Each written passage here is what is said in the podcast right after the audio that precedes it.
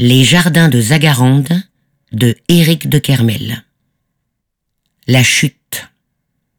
Mon frère, j'ai appris ta douleur par une lettre de notre père. Sa mort n'est pas, mais ta douleur si. Tu vas devoir travailler cette douleur comme on travaille une terre aride. Tes mains saigneront lorsqu'elles se cogneront aux pierres.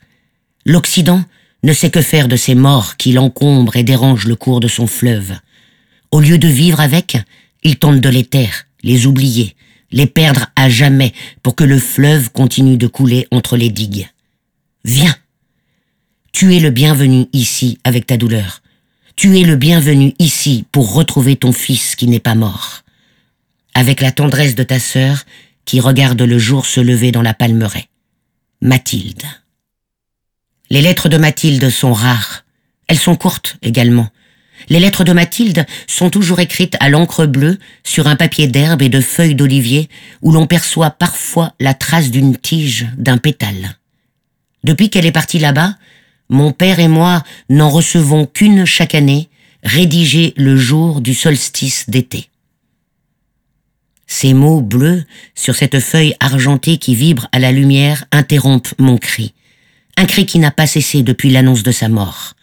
Tantôt silencieux, tantôt étouffé, les dents plantées dans mon bras, parfois hurlement en regardant le soleil à m'en brûler les yeux, ou au plus nuit de la nuit quand je me réveille, criant de la douleur de l'enfant que l'on m'a arraché.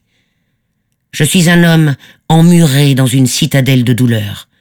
Nul ne parviendra à me rejoindre, pensais-je, avant de recevoir cette lettre de Mathilde.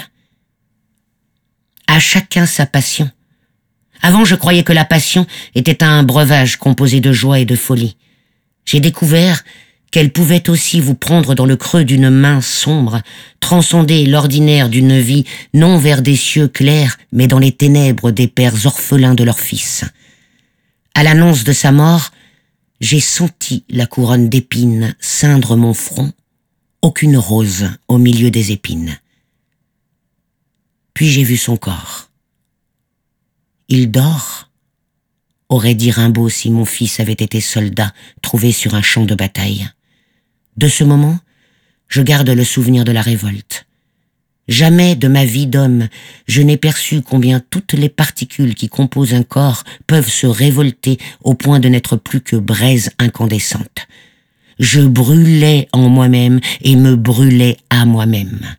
Je voulus le prendre dans mes bras, mais je ne sentis plus que la dureté tel le bois de l'arbre abattu qui n'accueille plus d'oiseaux dans ses branches. Les oiseaux ne se posent pas sur des branches à terre.